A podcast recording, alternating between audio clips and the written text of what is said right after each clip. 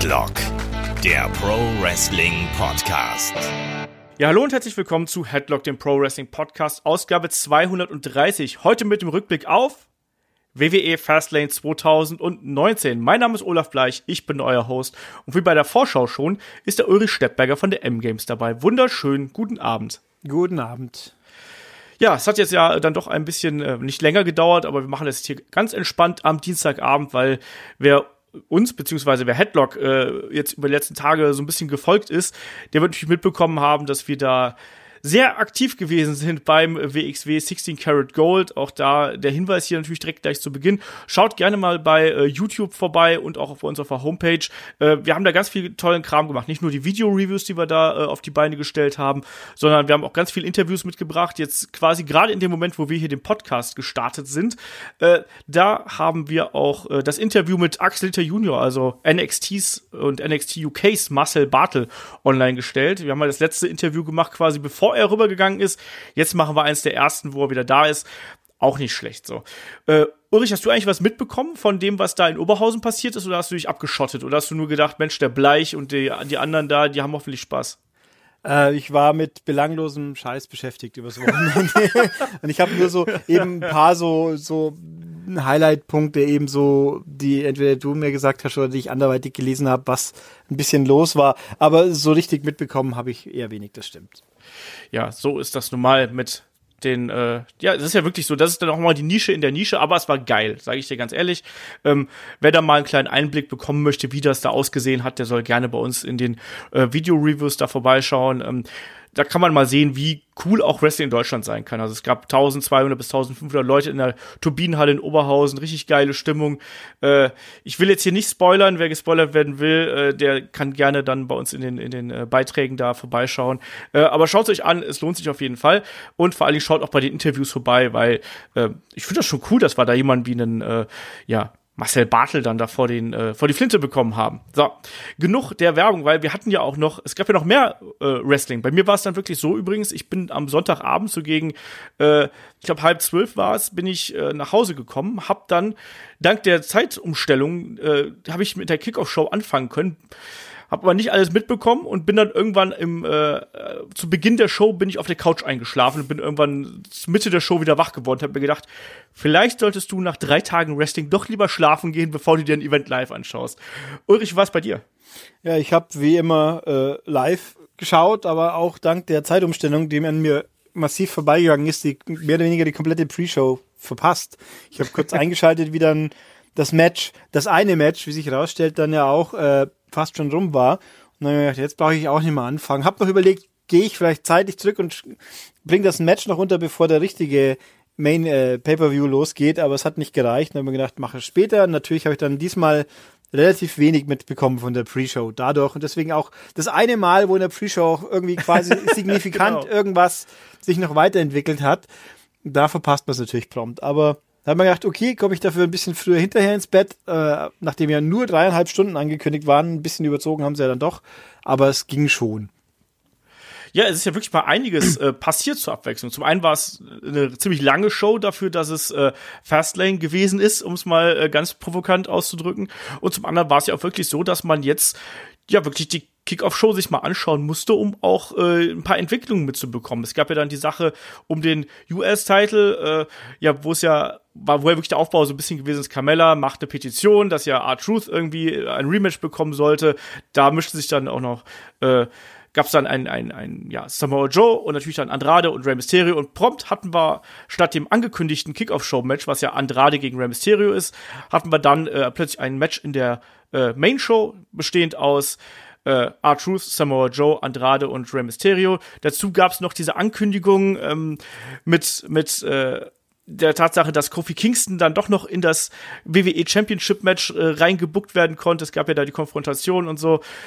Das hatte schon alles was. Hast du das Gefühl gehabt, dass man hier versucht hat, der Kickoff-Show einfach so ein bisschen, ich sag jetzt mal nicht künstlich, aber dass man schon so versucht hat, hier schon den Ton für die gesamte Show zu setzen, weil ich hatte echt das Gefühl, dass man dieses Everything can happen in WWE jetzt hier noch mal wirklich sehr äh, auswalzt. Ein bisschen. Also äh, ganz konkretes mit Kofi war ja mehrstufig. Als in der Pre-Show Genau. war nur, dass die McMahons möchten mit ihm reden. Es geht um den Belt. Also, äh, nicht um den Belt, pardon. Belt ist ein böses Wort, ich vergesse das immer. Ähm, es geht um den Titel irgendwie. Da, da war noch nichts Konkretes. Und die anderen zwei haben gesagt, hier, geh mal, weil die hatten ja ein Pre-Show-Match. Das, wie wir den Preview aufgenommen haben, war das noch nicht angekündigt.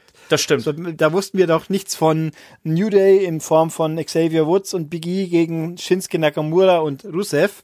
Also Beschäftigungstherapie für die So. SmackDown Tag Teams, wobei das ja dann doch immerhin ein bisschen ins äh, tatsächlich ins Ma in die Hauptshow doch eine Bedeutung hatte, wenn man so will. Ein wenig, ganz klein bisschen.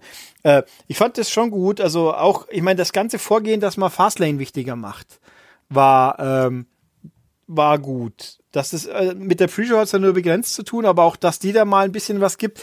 Äh, Die guten Pre-Shows sind ja auch, wo mal äh, noch jemand vorbeikommt und irgendwas schwafelt. Ob das diesmal der Fall so war, bin ich mir jetzt nicht so sicher. Christian war diesmal da als Ja. äh, Promi-Gast, was natürlich gut ist.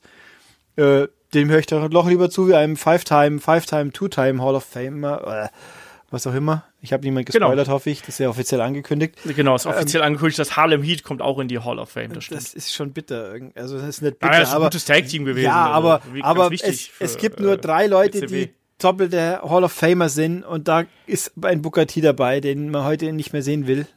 Ja, ich Aber- war nie ein großer Fan von Booker T. Das habe ich, glaube ich, auch oft genug gesagt, aber egal. Und vor allem ist er jetzt quasi, Harlem Heat hat ja mit der WWE nichts zu tun gehabt, sondern wenn man so will. Eigentlich gar nicht. Also das Team an sich ja gar nicht, die waren ja nie aktiv.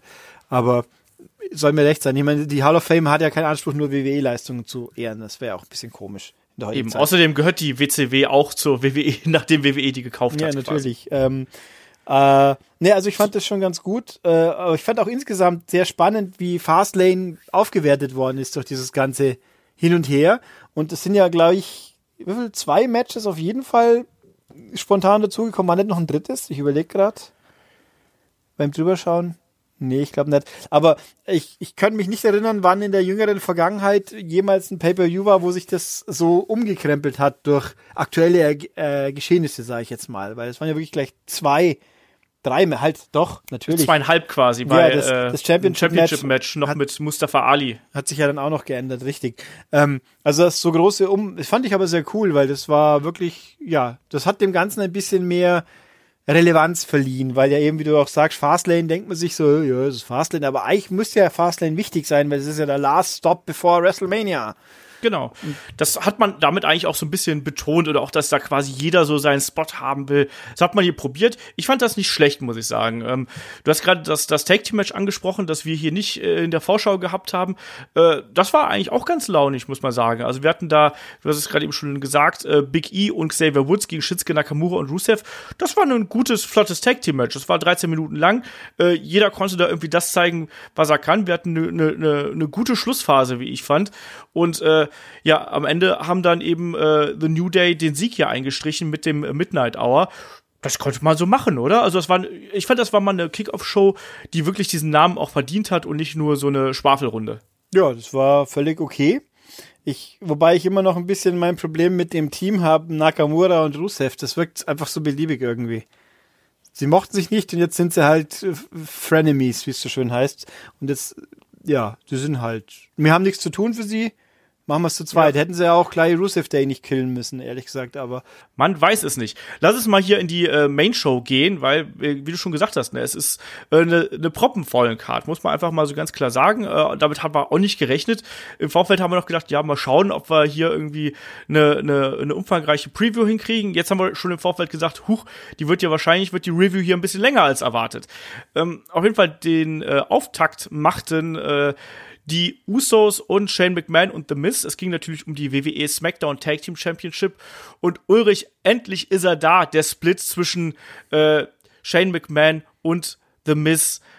Nicht wirklich logisch, wie ich fand. Ich habe nicht kommen sehen. Ich fand auch diese ganze Erklärung dann ein bisschen merkwürdig. Ich fand die ganze Geschichte äh, diesen, diesen Triangle Choke am Ende fand ich absolut grauenvoll. Das sah furchtbar aus. Als könnte, weiß ich nicht, das war, das war ganz schlimm. Das Match an sich war absolut in Ordnung. Ähm, kann man so machen. Relativ klassisch aufgebautes Tag Team Match mit einem The Miz im absoluten Babyface-Modus. Hast du The Miz schon mal jemals so schnell und so agil kämpfen sehen? also Miss ist mir aber bis dato prominent immer nur als Heel aufgefallen, klar. Ähm, ich fand, ich weiß, ich finde, es ist ein bisschen problematisch. Er macht es gut, aber er funktioniert halt doch noch besser, wenn er irgendwie ein bisschen unsympathisch ist. Und jetzt ist er mal, es ist alles ein bisschen platt halt einfach, wenn man so will. Und auch so, Miss ist äh, eigentlich, aber das Ganze fußt ja auf, äh, was war's, Crown Jewel war das zweite, gell? Ja. Äh, das fußt ja auf diesem Best in the World Tournament oder wie das gleich wieder hieß. Und ja. da hat ja Miss eigentlich äh, jeden Anlass, st insgeheim stinkig zu sein, weil die ja Shane McMahon ihm den Ruhm da klaut. Und aber eigentlich ist er, Miss ist so die aufrichtige, sympathische Figur, der nur seinem Papa gefallen. Das ist auch sowas. Ich meine, der Vater von Miss ist ja einerseits großartig, aber der schlechteste Schauspieler der Welt auch gleichzeitig. Ich meine, diese lakonische, ja, mein, mein Sohn ist ein super Wrestling-Star, ja, hätte er nicht was Vernünftiges lernen können, so, ohne bösartig zu sein, aber halt so, so, hm, äh, das ist eigentlich cool, aber jetzt hier so, ah, jetzt bin ich doch stolz, dafür ist er nicht, das konnte er nicht so rüberbringen, deswegen war das alles ein bisschen, ah, bemüht. Ich meine, wir haben doch die Logik ist, es gibt ja noch keine. Shane hat ja dann nichts gesagt im Backstage-Element und jetzt ist er angekündigt für jetzt SmackDown, was wir jetzt ja noch nicht gesehen haben, äh, mit, äh, dass er sich erklären wird oder vielleicht auch nicht. Ich schmeiße jetzt mal die These in den Raum. Äh, Shane ist jetzt einfach stinkig, dass Miss und Miss Senior ein gutes Verhältnis haben und das hat er mit seinem Papi nicht und deswegen Ach, ist er jetzt sauer. Das könnte, würde doch auch gut passen, nachdem. Oh, das, das, das, klingt sogar relativ logisch, was du sagst, so. aber es, es wäre ziemlich furchtbar, ja. Ich meine, dann können sie ja für WrestleMania 36 nächstes Jahr schon Triple H gegen Shane buchen. Das wäre auch eine Idee. Weil schließlich und so, das, weil es ja auch ein bisschen in der theoretisch in der Realität ein bisschen fußt, dass die sich nicht so 100% grün sind. Halt, das hört man auch, auch hier und da mal, dass das ja. so sein könnte, wer weiß es schon. Ähm, ja, also dann haben wir gleich noch ein Match. Ist doch super, gleich schon für nächstes Jahr. Ähm, nein, also ich fand den Heel-Turn, er war, äh, Mai, er war einfach da, er musste so sein, er kam dann ein bisschen abrupt, äh, äh, weil ja doch und das Match an sich war eigentlich völlig okay. Wieder. Hat ja. der Spot ganz am Schluss mit dem Coast to Coast, der dann quasi umgeleitet wird, das sah ziemlich fies aus wieder. War, ja. war auch gut. Und ich würde mir nur halt wünschen, dass Miss irgendwie ein bisschen eine ihm, wie soll ich sagen, natürlich besser stehende Rolle auch wieder kriegen kann. Wenn er dann halt wieder ein Heal ist, ist auch okay. Ähm, aber gut, nach WrestleMania ist es ja dann wahrscheinlich erstmal wieder rum. Dann ja, da steht ja eh dann auch noch der Shake-Up an, natürlich. Muss man mal sehen, wie das eben weitergeht. Ähm, ich, ich bin auch nicht 100% zufrieden mit der Art und Weise, wie The Miss hier dargestellt wird. Er ist so ein bisschen treu doof, das haben wir, glaube ich, auch schon in den letzten Ausgaben ein paar Mal so ein bisschen bemängelt. The Miss, äh, gerade Shane McMahon, ist natürlich dann hier jemand, der muss sich jetzt erstmal erklären, mal gucken, was dabei rauskommt. Äh, mein Gott, wenn, wenn Batman und Superman einen Mutterkomplex haben, vielleicht haben dann, hat dann Shane McMahon einen Vaterkomplex, man weiß es nicht. Ähm, ja, der Beatdown am Ende war, war ziemlich weiß ich nicht, den fand ich ein bisschen merkwürdig, hat mir jetzt nicht so mega viel gegeben. Das Match war in Ordnung, du hast gerade die, diese, diesen Coast-to-Coast Big Splash angesprochen. Das fand ich wiederum war eine, war eine coole Idee, auch wenn es natürlich äh, nicht besonders sauber ausgesehen hat.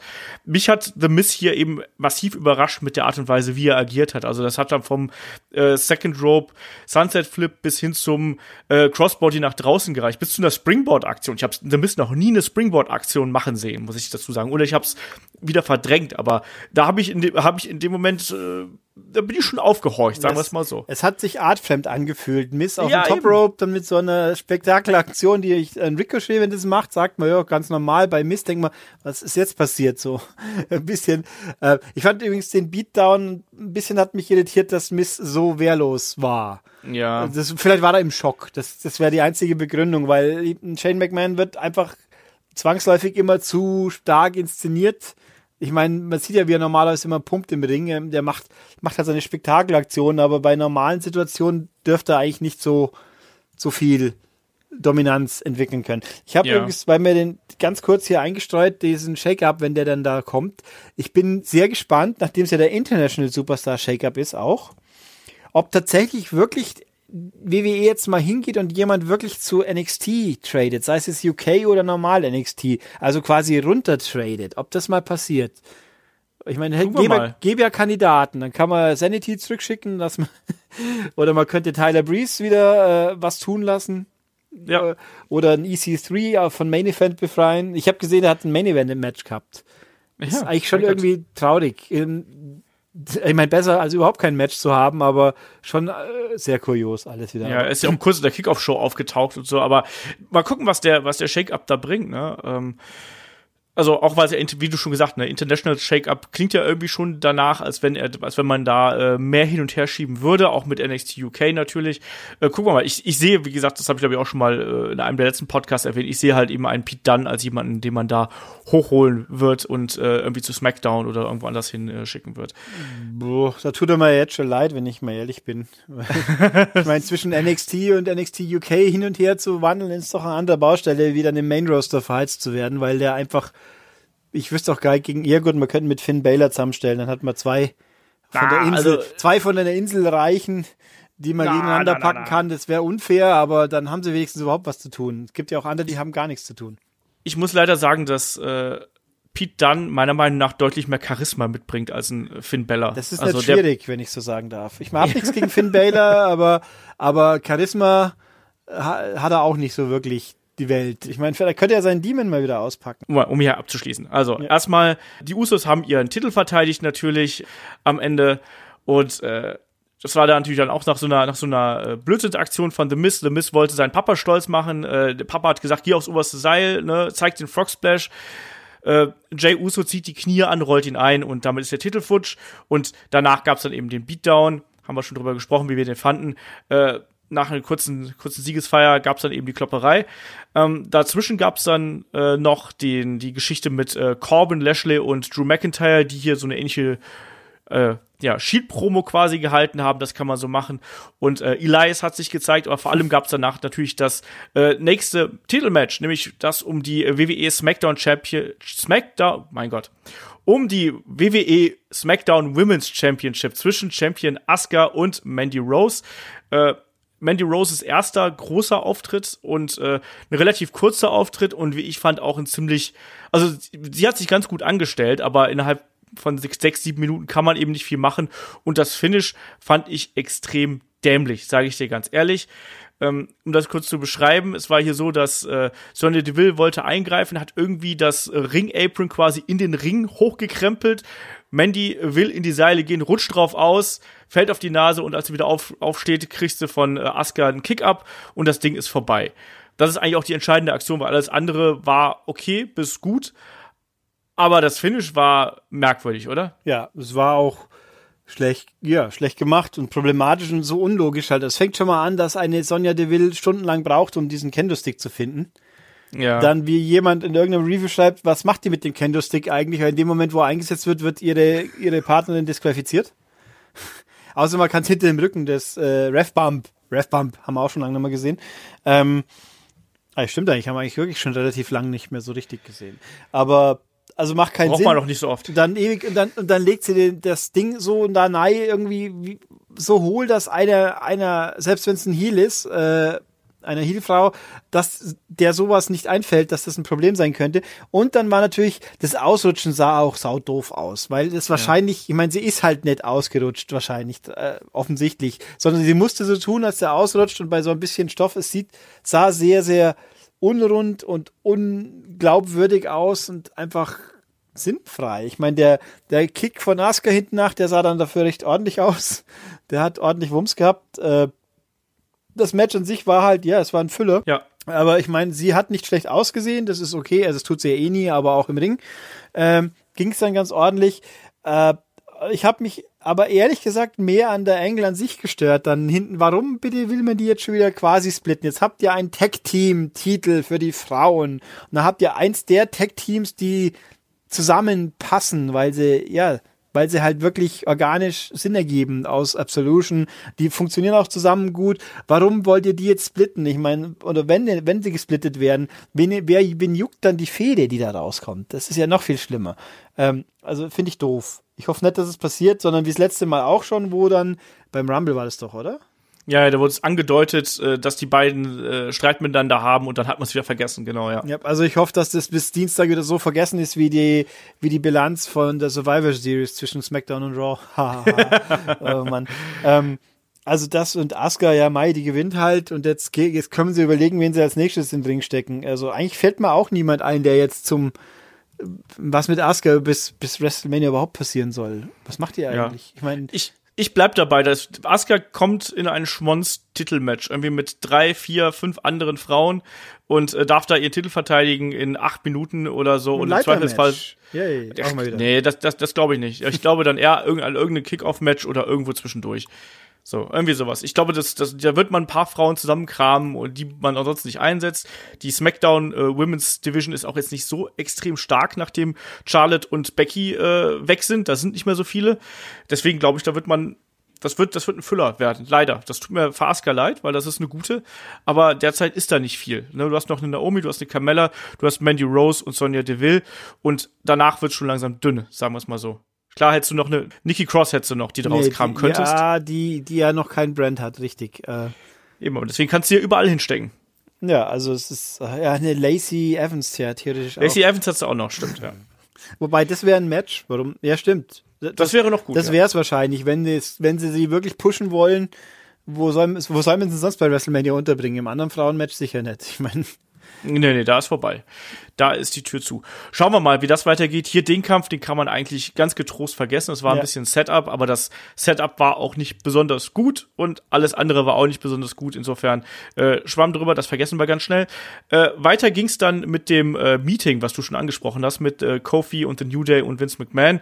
Ähm, kurze Diskussion und dann hat Vince gesagt, so komm, Kofi, du kommst jetzt doch ins WWE-Titelmatch und das ist next und äh, The New Day sind äh, banned from Ringside und dürfen nicht mehr nicht da auftauchen.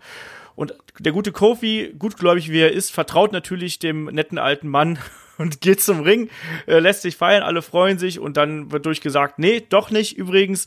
Stattdessen ist das WWE-Titelmatch äh, jetzt plötzlich ein Handicap-Match für Kofi Kingston und dann kommt The Bar rein und es gibt einen fünfminütigen Beatdown, wo äh, ja, er hat dann noch ein paar Mal äh, so ein paar Hope-Spots äh, bringen können, aber mehr dann eben auch nicht.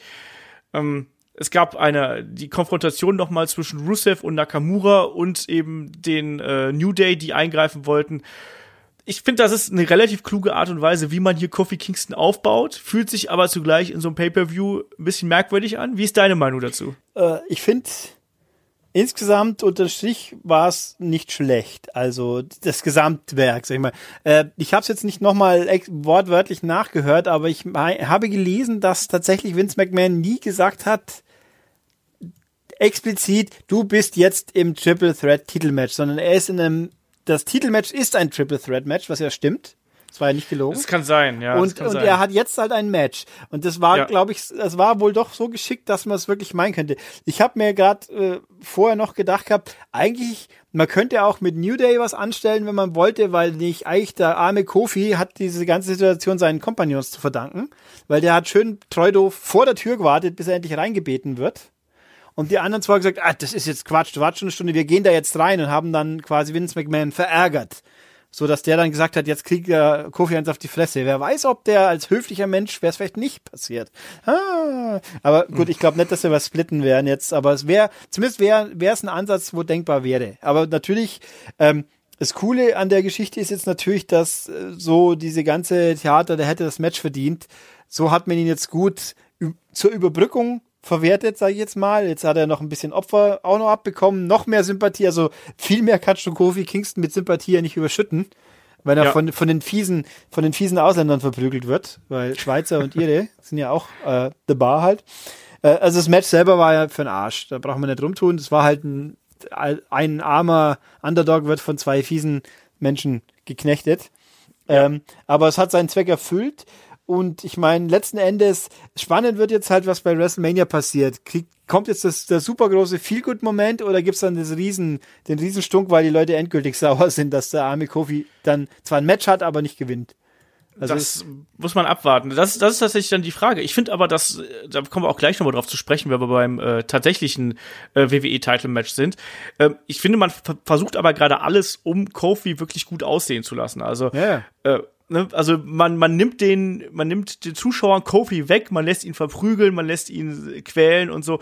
Das ist schon alles sehr clever und man selbst einen, man, man opfert quasi auch das Comeback eines Kevin Owens und natürlich dann auch so den armen Mustafa Ali, der also auch ausgebucht worden ist, obwohl er nichts dafür konnte, opfert man quasi dieser ganzen Geschichte. Ich finde das relativ klug. Ähm, um einen Kofi Kingston aufzubauen, dass ich das äh, überhaupt noch mal sagen würde, dass ein Kofi Kingston in so einem wichtigen Match steht und dass er auch so eine Geschichte mal kriegt, das finde ich schon bewundernswert. Insofern gucken wir mal, wie das weitergeht und ob es dann den Feel Good Moment gibt wäre eigentlich jetzt nach den letzten Monaten fast schon logisch, wenn es einen Feel-Good-Moment geben soll. Und das ist ja WrestleMania, aber ob man dann sowohl bei äh, Brock gegen äh, Seth Rollins und dann eben auch hier nochmal einen Feel-Good-Moment macht, ich weiß es nicht, ob man so extrem dem, der, dem Crowd, der, dem Publikum zufüttert. Weißt du, was ich meine? Ja, aber ich, äh, ich glaube, sie haben genug andere Gelegenheit, die Leute bei WrestleMania stinkig zu machen. dann, dann sagt mal einfach äh, Batista gegen gegen Triple H dauert eine Stunde mit Best Out of Five Falls oder irgend so ein Schmarrn und schon ist die ganze gut, gute Stimmung wieder im Arsch. Das keine Angst. Das kriegen sie hin. Äh, also ich weiß es nicht, aber also jetzt nach diesen, nach diesen Aktionen, das, es ist einfach gefühlt zu, zu in your face. Kofi wird's machen, dass, dass ich mir fast irgendwie mir mir schwer tut zu glauben, sie kippen es doch wieder um und sind so sadistisch und lassen die Leute dann doch auflaufen, so krass. Also eher gewinnt Brock nochmal. Ist jetzt ja, meine Einschätzung das, das einfach, wobei natürlich da ja andere Aspekte viel wichtigere Rolle spielen, ob jetzt das Rollins verdient hätte oder Brock nicht oder völlig wurscht. Da geht's ja um andere äh, Sachen. Offensichtlich. Genau das. Ja, so sieht's aus. Aber gucken wir mal. Also ich finde es auf jeden Fall, also die Geschichte mag ich eigentlich ganz gern, muss ich sagen. Also da sind so ein paar Fäden. Äh, Rollins gegen Brock gehört nicht dazu, aber da schafft man es ja doch zumindest jetzt über die letzten paar Wochen wirklich was aufzubauen und da auch äh, Stimmung zu erzeugen. Und da bin ich zumindest leidlich in WrestleMania-Stimmung, äh, abseits des äh, WWE Damen-Titelmatches zwischen Ronda Rousey, Becky Lynch und Charlotte. Da kommen wir auch gleich noch drauf zu sprechen. Aber zuerst haben wir natürlich noch das Match um die WWE Raw Tag Team Championship und da gibt's einen Three-Way zwischen den Champions The Revival, Chad Gable und Bobby Roode und Ricochet und Alistair Black. Und wir haben schon im Vorfeld gesagt, wenn das sollte eigentlich eine flotte Nummer werden und das ist es auch geworden. Also äh, Ricochet äh, da muss ich mir manchmal echt Sorgen machen, was der da anstellt. Vor allem, nachdem ich gelesen habe, irgendwie, dass er, dass er twittert, äh, kennt ihr das Gefühl, wo man nachts nicht schlafen kann, weil einem der Rücken so weh tut? Und da denke ich mir, na, ob das alles so gesund ist, was er da macht. Woran es so liegen könnte, ich weiß nicht. Ja. äh, ansonsten war das, war das äh, ne, ne, gerade in der Schlussphase ein super schnell geführtes, spannendes Match. Ähm, das hat richtig Spaß gemacht. Oder das war ein gute Laune-Match. Also da war jetzt keine große Psychologie dabei, sondern das war einfach nur gerade die letzten fünf, fünf Minuten und der Kampf war nur zehn Minuten lang. Das war einfach nur in die Fresse. Ja, es war einfach flott und schnell und gut. Also einfach kurzweilige Unterhaltung mit ordentlichen Spektakel drin. Dann der Ab, das Ergebnis geht auch völlig in Ordnung. Es war ja klar, wie es abläuft also was heißt klar, aber man hat, wir haben ja auch vermutet, dass eben äh, Ricochet und Alistair Black nicht die sein werden, die verlieren und auch nicht die, die gewinnen. Also genau das war es dann natürlich auch.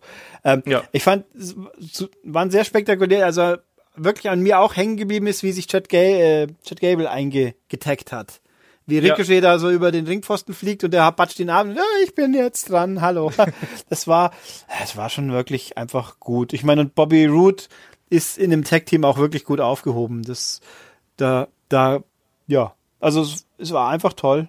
Es war schön. Ja. Man freut sich. Ich finde auch schön, dass Revival na, jetzt den Titel endlich halten kann. Ich meine, ja, passt. Also war ein schnelles, cooles Match. Gerne mehr davon. So, äh, wobei ja. in dem ganzen Veranstaltung hier waren ja viele so Multi-Team, Multi-Mann-Matches. Äh, und die waren eigentlich alle gut. Ja, da kann man sich echt nicht beschweren. Also das war gute Unterhaltung, zehn Minuten lang äh, Vollgas. Ähm, du hast diesen diesen Dive nach draußen angesprochen. Am Ende gab es natürlich dann noch diese äh, die klassische Shadow Machine, muss man sagen. Äh, die ist auch einfach geil. Also ich, das hat natürlich so den Flair von einem 3D irgendwo und die wirkt zerstörerisch. Ich mag so richtig klassische äh, Tag Team Finisher, die auch dann nicht nur daraus bestehen, dass einer den anderen vor irgendwas hinlegt, sondern wirklich, äh, wo dann zwei miteinander interagieren. Das das war ein cooles Match. Schaut euch an, das macht auf jeden Fall Spaß. Da braucht man gar nicht großartig drüber zu diskutieren. Das äh, Revival hier gewinnen, äh, vollkommen, vollkommen äh, zurecht und äh, werden einfach mal sehen, wie da die Geschichte weitergeht. Ähm, Danach gab es natürlich noch, noch die großen, den großen Brawl irgendwie und äh, Ricochet und Black haben dann hinter alle vertrieben und äh, standen dann wie die Helden im Ring. Das heißt, die gehen auf jeden Fall hier mit äh, geradem Rücken und mit erhobenem äh, Haupte raus, trotz der Niederlage und sind nicht geschwächt worden. Aber auch, ich muss auch sagen, auch, auch äh, Gable und, und Root auch äh, sind da nicht großartig durchgeschwächt worden, weil das war in der, in der Konstellation, wie das gewesen ist, hat das schon gepasst. Ricochet und Alistair Black haben auch in der Pre-Show was, glaube ich, oder? Einen kurzen Promo Ja. bekommen. So nach dem Motto Teamidentität. Wir sind unterschiedlich, aber sind passen zusammen, super zusammen und so in die Richtung. Ist schon witzig. Also ich finde nach wie vor, dass die ein bisschen unter Wert verkauft sind als Tag-Team, aber sie funktionieren halt trotzdem als Tag-Team auch cool. Ich meine, das ist schön sowas. Das, also, ja, die können alles quasi. Ich, ich vermisse halt ein bisschen einen, äh, trotzdem tut's mir ein bisschen weh für die Leute, die vorher hochgeholt wurden, dass die, dass denen so eine Chance nicht mal gegeben wurde, aber gefühlt. Aber Ja, das nee, stimmt. Ein, ein, nee, war gut. Also war einfach, so muss, so darf das sein. Die Richtigen haben gewonnen, die, die, die verloren haben, haben auch nicht drunter gelitten. Ich glaube, da kommen alle sechs gut raus aus der Geschichte und man freut sich drüber, dass das ein bisschen, also wenn man gerade überlegt, wie die Tag-Team-Landschaft bei Raw auch bis vor kurzem sich noch angefühlt hat, jetzt plötzlich hat man wieder den Eindruck, da passt was. Ja, ne, es ist auf jeden Fall wieder äh, Leben in der Bude. Es, es ist ja auch mal ganz schön zu sehen, dass, äh, also auch The Revival, obwohl wir da die letzten Wochen auch ein bisschen geschimpft haben, die äh, nach ihrem Titelgewinn ja auch ein paar Niederlagen haben einstecken müssen, aber auch, dass die hier dann hier wirklich mal einen deutlichen Sieg einfahren konnten und auch so wirklich, wie ich finde, vor allem dadurch gewonnen haben, dass sie eben das bessere Tag-Team gewesen sind ähm, und das klügere Tag-Team am Ende vom Tag.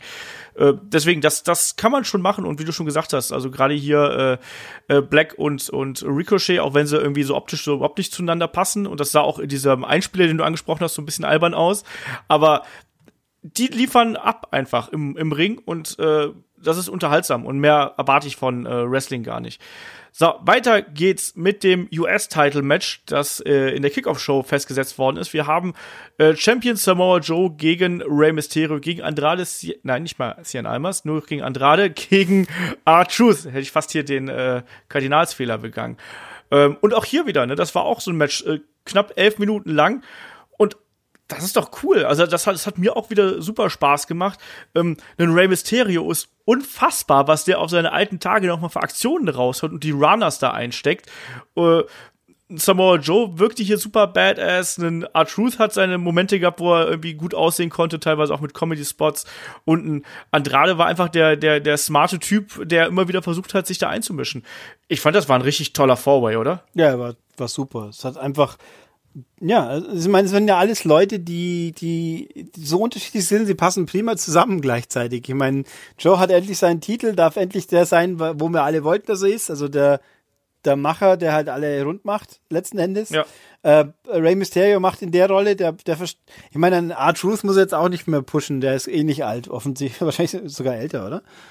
Der ist älter, ja. Ja. Aber der, der macht die Leute alle besser, die mit ihm im Ring stehen. Andrade passt sowieso, also es war super. Es war toll, es war, hat ein paar nette Elemente. Das Finish war natürlich auch gut.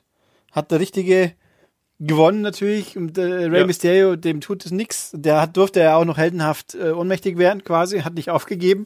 Wobei das ging ziemlich schnell, gell? Das stimmt, Ja. ja. Aber es war ein langes Match und so. Ja, zehn Minuten, elf Minuten. äh, dann äh, draußen äh, R-Truth und äh, Dingens Andrade haben auch ein bisschen Kabelei mit ihren Frauen quasi. Also ihre Frauen Ja, genau. haben Kabelei miteinander. Ey, hat eigentlich Carmella so mitrappen? Das ist auch nicht so häufig, oder? So ein bisschen durfte die doch schon mal, ja. Ja, aber es kam mir diesmal so relativ äh, auffällig vor, aber kann mir auch täuschen. Ne, ich habe eine Dance Break gab's nicht, ein bisschen schade, hätte aber nicht gepasst in dem Moment. nee, das hätte es wirklich kaputt Das gemacht. wär, aber, aber das Gekabel mit, mit Selina Vega war auch ganz gut. Also es hat einfach alles gepasst und da kann man so viel draus machen. Ich glaube, die können wir fast alle irgendwie kombinieren und es wäre interessant anzuschauen. Ja. Ähm, was ich hier mochte, war auch diese Anspielung, die Andrade äh, immer wieder gemacht hat. Also, diese, dass sie das versucht hat, die Three Amigos von Eddie Guerrero anzusetzen und so. Ich habe schon die ersten Tweets gesehen, äh, die geschrieben haben, lass doch äh, Andrade und Rey Mysterio WrestleMania eröffnen, wie äh, Eddie und äh, Rey Mysterio bei WrestleMania 21 damals. Fände ich cool. Ich finde, die beiden haben eine tolle Chemie. Ich, und wir, ich, ich war hier total begeistert von dem, was Rey Mysterio da wieder rausgehauen hat. Wie gesagt, der, der Mann, äh, hat schon, also wir haben ein paar Mal schon in der Vergangenheit habe ich mir gedacht, so ja, jetzt, jetzt ist langsam vorbei, die Knie sind durch und so. Und was der wirklich hier nochmal zeigt, diesen, diesen Doomsday-Runner, auch diese Agilität und auch die Präzision, die er an den Tag legt, ich finde das mega beeindruckend. Und dem hat die Zeit, die er dann nochmal außerhalb von WWE verbracht hat, so enorm gut getan. Ähm, absolut Hut ab, äh, genauso wie vor allen anderen. Also das hat hier da haben sich die Puzzlestücke, diese vier Puzzlestücke, die wir hier in Form der Wrestler haben, haben sich echt gut zusammengesetzt. Und das war ein tolles Match, was nicht angekündigt gewesen ist. Ähm, da beschwere ich mich nicht. Also das, das kann man so machen. Und äh, ich war glücklich nach dem Match. Du auch. Ja, es war tolle Sache. Ich würde auch sagen, äh, jetzt hätte ich beide gesagt, danach kam nichts mehr Besseres. Das stimmt, das stimmt ja auch nicht. Es ist schon mal gut, wenn es mal nicht stimmt. Ähm, Nee, es war prima. Es war ein toller. Also ich finde auch schön, dass der US-Titel überhaupt mal eine Relevanz jetzt hat, wieder. Das stimmt. gefühlt. Ähm, äh, wobei ich mir dann auch denke, Rusev und Nakamura denken sich auch, warum ging das mit uns nicht? Aber Joe ist halt eine andere Nummer. Und schön, dass der jetzt halt auch einmal endlich was bekommen hat für sein Supersein. Ja, und Andrade ist eben auch da nochmal jemand, den man da reingeworfen hat und der dann auch, glaube ich, auch gerade in dieser Konstellation mit Rey Mysterio, ich glaube, das, das hilft beiden irgendwie, dass die, das ist wie Feuer und Wasser irgendwie, die schmeißt du zusammen und da kommt ein gutes Match dabei raus. Ja, der ist, der, ja, ich finde den einfach super. Ich meine, wenn äh, allein der Gedanke, dass jetzt dann vielleicht mal wieder auch in dem ganzen Konstellation wieder Matches mit mal Gargano und Andrade rauskommen könnten. Oh Gott, ich möchte, dass das sein Name wieder vernünftig wird. Das ist das Einzige, was mich stört. Aber, ach, wäre das, ach, schee. Ich freue mich, ja. ich hoffe einfach mal.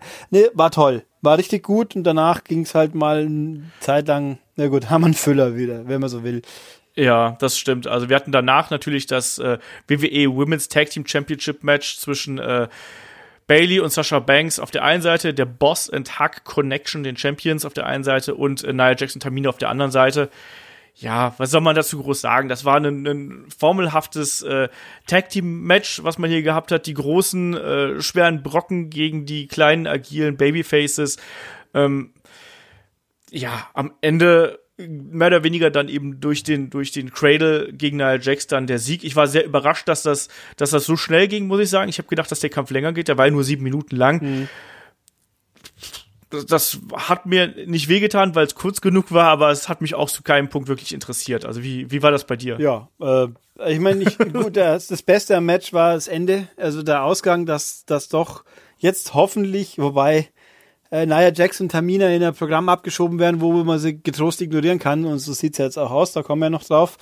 Ähm, äh, Bailey und Sa Sascha Banks sind okay. Ich finde, Bailey sollte mal einen neuen Kosmetikberater suchen, dann hat sie scheinbar den von Ronda Rousey geerbt, weil also diese selten dämlichen Ringe über, über der Au äh, Sterne, Schminke, ja. das ist so doof. Das tut das tut einfach weh. Aber die sind ein solides Team. Jetzt können sie mal ein vernünftiges, mal gucken, ob sie es als nächstes wirklich gegen die Iconics fahren, weil das, es klingt ja verdächtig so. Nachdem ja. die Iconics ja keine Gelegenheit auslassen, zu sagen, die ignorieren uns, die kommen nicht zu uns, die sind so feige, bäh. Ähm, das wären dann sicher nicht unbedingt die besten Matches, aber wenigstens haben sie vernünftige äh, Rahmensituationen. Ja. Und dann halt von mir aus bei WrestleMania gegen die Sky Pirates, das wäre schon auch okay, aber wird nicht passieren, glaube ich. Ich wollte gerade sagen, ich lasse, glaube ich, irgendwie nicht so recht ran. Ich glaube nicht, dass der Frauen, also ich habe den Verdacht, dass der Frauen-Tag-Belt nicht verteidigt wird bei WrestleMania, weil sonst müssten wir ja zwei Frauen-Tag-Matches haben. Wie soll das funktionieren? Ich weiß es nicht. Wieso zwei? Weil das andere Tag-Match sein wird, Nia Jax und Tamina gegen äh, Natalia und ihre Freundin. Ich, ich glaube, dass man das, äh, dass man daraus auch so ein äh, Four, Four Tag Team Match macht oder so. Three mhm. Tag Team Match, irgendwie sowas. Three Way. Das oh. ist meine Vermutung. Ja, möglich, weil, weil man, möglich, es, ja. es, gab ja, es gab ja hier schon den Beatdown äh, von äh, Nia Jackson Tamina an The Boss and Huck Connection nach dem Ding und dann hat sich ja da Beth Phoenix von ihrem Kommentatorenpult erhoben und hat sich dazwischen gestellt und ist dann selber äh, dazwischen gekommen und dann kam ja auch noch Natalia und hat ja noch den äh, äh, hat er versucht, den Safe zu machen und hat es ja dann eben auch auf die Nase bekommen. Also diese drei Teams scheinen da irgendwie miteinander noch was offen mhm. zu haben und vielleicht schmeißt man noch die Iconics mit rein, das macht es nicht besser. Aber ich glaube, auch hier wird man irgendwie so ein Schmonzding ja. haben. Und ich habe ich hab auch schon die Frage ähm, äh, geschickt bekommen, ich weiß nicht mehr, das ist jetzt spontan improvisiert. Irgendjemand hatte, hatte gefragt, was wir denken, wie viele Matches es denn geben wird. Und ich rechne tatsächlich mit irgendwie so wie 15, 14, 15 bei WrestleMania zu viele auf jeden Fall. Wir reden mal mit, mit Pre-Show oder. mit Pre-Show, ja, klar. Ja, gut, in der Pre-Show sind natürlich die zwei Battle Royals dann drin. Das ist klar. Und dann die Cruiserweights wahrscheinlich, weil die wieder auf die Hauptshow nicht dürfen. Und dann bleiben noch zwölf Stück für fünf Stunden, ja, warum nicht? Ich meine, da sind dann zwei, drei Squashes dabei. Äh, ja. Irgendwo muss man ja Platz für Hunter und Batista schaffen und für das unweigerliche Undertaker-Match. oh Gott. Ähm, Das, hat, das wird doch schon, also das Undertaker-Match wurde doch schon äh, ad acta gelegt. Das habe ich, habe ich, ging es? doch schon durch die Gerüchteküche. Ich hab nichts ja, dass er dagegen. angeblich nicht äh, wresteln soll. Stimmt, aber wenn, ja, das wäre denkbar. Ich, ich habe vergessen, wie hat Beth Phoenix, die war doch, war sie im ersten oder im zweiten Rumble dabei? Hat die dann eine ordentliche Figur abgeliefert? Ja, Ja, da- war, hat sie. Ich weiß gerade nicht mehr genau, in welchem Rumble es war. Ich glaube, es war im, im ersten. Aber Beth Phoenix war, äh, ich glaube halt schon, dass sie noch kann. Ja, also ich meine, Natalia kann ja auch, aber was übrigens äh, das schockierendste an diesem Ganzen war ja, dass Natalia den Save in Zivilklamotten versucht hat. Wahrscheinlich ist sie deswegen Ja. gescheitert. Sie war so aus, war so ab, so so äh, fremd sich gefühlt, dass er dadurch äh, geschwächt war. Das ist halt echt, weißt du? Ja, es ist voll krass, echt. Äh, Der Engel mit dieser hier quasi Nostalgie-Komponente mit Beth Phoenix, ja, könnt, könnte ich mir Schlimmeres vorstellen. Sagen Ja, so. kann man machen. Ich mochte Beth Phoenix immer gern, muss ich sagen. Ja, also es gäbe Schlimmeres, aber ich könnte auch gut darauf verzichten ein normales Frauen-Tag-Team-Match wäre auch okay. Aber ja, also das Match an sich war, es war da, es war nicht furchtbar. Aber ich sage, aber es war auch nicht wirklich gut. Nö, aber das ist ja zwangsläufig gegeben durch eine Hälfte der Teilnehmer. Ja, und da gab es natürlich auch so kleinere Unsauberkeiten. Ich erinnere da mal an diesen, ja, Assisted Samoan Drop, der vollkommen nach hinten losging. Aber naja. Äh, lass mal zu angenehmeren äh, Dingen kommen. Und das, es war nämlich das äh, WWE Championship Match zwischen äh, Champion Daniel Bryan, Kevin Owens und dann eben dem dritten Mann, äh, der noch dazu gebuckt worden ist. Und das war niemand Geringeres als Mustafa Ali, äh, der auch hier ausgebuht worden ist. Äh, aber ansonsten, ich muss ganz ehrlich sagen, der Bursche hat mich hier so überzeugt in dem Match, was der für Aktionen abgerissen hat. Also von dem Moonsault, den er nach draußen gesprungen ist und gestanden ist, bis hin zu diesem extrem krassen Dive in die, in die Barrikade, die er genommen hat. Also diesen Sturz quasi vom, äh, äh, vom, vom Ringpfosten nach dem Dropkick von Daniel Bryan, wo er nach draußen geflogen ist und ganz viele andere Aktionen. Also der hat hier diesem Kampf sehr, sehr gut getan ähm, und hat eigentlich so, ja, der war so ein bisschen der Kid, finde ich, zwischen, zwischen äh, Daniel Bryan und Kevin Owens, weil er natürlich noch so eine ganz spektakuläre Komponente mit reingebracht hat. Auch den 450 auf das Apron. Unfassbar. Also, ich fand, das war ein, das war ein tolles Match, auch wenn es in diesem Match nicht um Daniel Bryan gegen Kevin Owens gegen Mustafa Ali ging, sondern es ging eigentlich um Kofi Kingston in erster Linie. Aber es war ein geiles Match, Ja, oder? Es, es war super. Also war toll. Auch hier viel Abwechslung durch drei Leute. Also eigentlich kann man sich, wenn man mal überlegt, so sehr wir Becky gegen Ronda Rousey wollen, eigentlich, wenn die richtigen drei Leute im Ring stehen, wird es einfach automatisch besser. Und das ist eigentlich beim Frauenmatch sehe ich das auch so kommen. Ähm, es war super. Ich, ist, ich meine, der Fremdkörper war ja eigentlich tatsächlich eher ähm, Kevin Owens, weil der hat, der, es gibt ja keine Logik, was er da zu tun hat, außer der Herr McMahon sagt halt, es ist so. Ja. Ähm, und ni- nicht, dass wir was gegen Kevin Owens hätten, der ja auch wirklich hier auch komplett die Rolle gehalten hat. Er ist halt immer noch ein Badass, äh, äh, ein Trash-Talker auch, aber er ist ein guter momentan noch. Er hat ja nichts getan, was irgendwie ein Böser, ein, Ja. ein Böse sein implizieren würde. Ähm, und hat auch, hat seine Rolle gespielt, war aber letzten Endes, äh, ja, war halt quasi die Ergänzung zum eigentlichen, zur eigentlichen Hauptattraktion. Und faszinierend war halt wirklich, wie der arme Ali am Anfang so richtig ausgebuht wird, obwohl er ja gar nicht, also wie der Vergleich mit Rey Mysterio beim Rumble hat sich aufgedrängt, der wurde auch gemacht, ist ja auch so. Ja, Aber durch seine, durch, durch das Ali-Sein und äh, durch seine Aktionen und überhaupt, weil er halt doch so sympathisch, dass die Leute komplett umgeschwenkt sind und keiner hat mehr geschrien, wir wollen Kofi. Ich meine, wir wollen schon Kofi, aber in dem Match haben sie es dann nicht mehr gerufen. Das war schon toll. Und was er eben alles kann und macht. Ich habe übrigens mal nochmal nachgeguckt, wie Mustafa Ali ja wirklich heißt. Ich finde, sein echter Name klingt viel cooler wie sein Ringname. Wie heißt er denn? Ich weiß es Äh, nicht. Adil Alarm oder irgendwie. Also jetzt habe ich wieder, aber halt, also auch ziemlich simpel, effektiv. Wenn er nicht echt wäre, könnte man ihn für erfunden halten.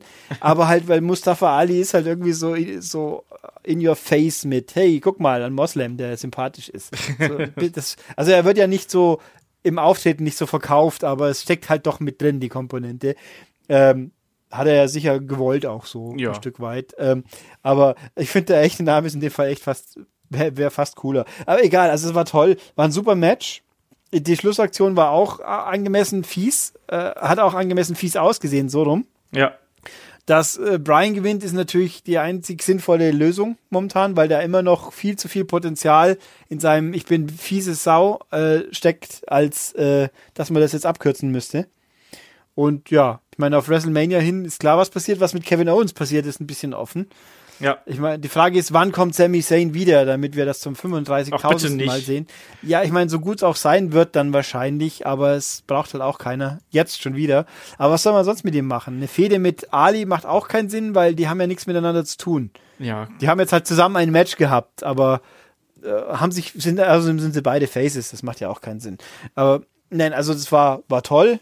Äh, ja, war halt einfach gepasst, war ein tolles Match. Ja, unterschreibe ich komplett so. Da kann man auch gar nichts anderes drüber sagen. Es gab hier wirklich tolle Aktionen. Äh, ich hätte gerade fast Austin gesagt. Äh, Kevin Owens hat auch wieder seinen Stunner ausgepackt, wie er es auch schon zuletzt getan hat.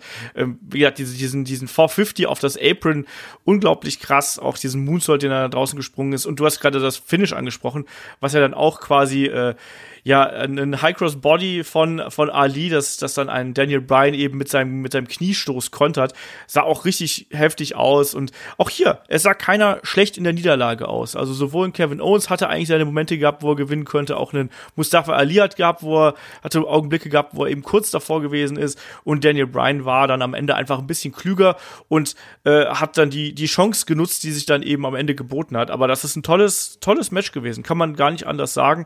Äh, da gibt's für mich auch wenig zu kritisieren. Ich finde auch, dass man hier, klar, äh, ist Mustafa Ali hier am Anfang ausgebuht worden, aber das hat ja alles irgendwo seinen, seinen Grund gehabt innerhalb der Show, ne? Und das ist ja alles Ja. aufgebaut.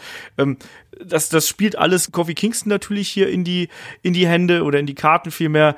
Äh, Mustafa Ali hat hier eigentlich noch mal gezeigt, dass er auch wirklich da mit den ganz Großen mitspielen kann. Ne, mit einem Kevin Owens, mit einem Daniel Bryan. Also spätestens jetzt hat man es gemerkt, dass das äh, sinnvoll gewesen ist, dass man ihn da äh, nach oben gezogen hat und dass es nicht unnütz gewesen ist.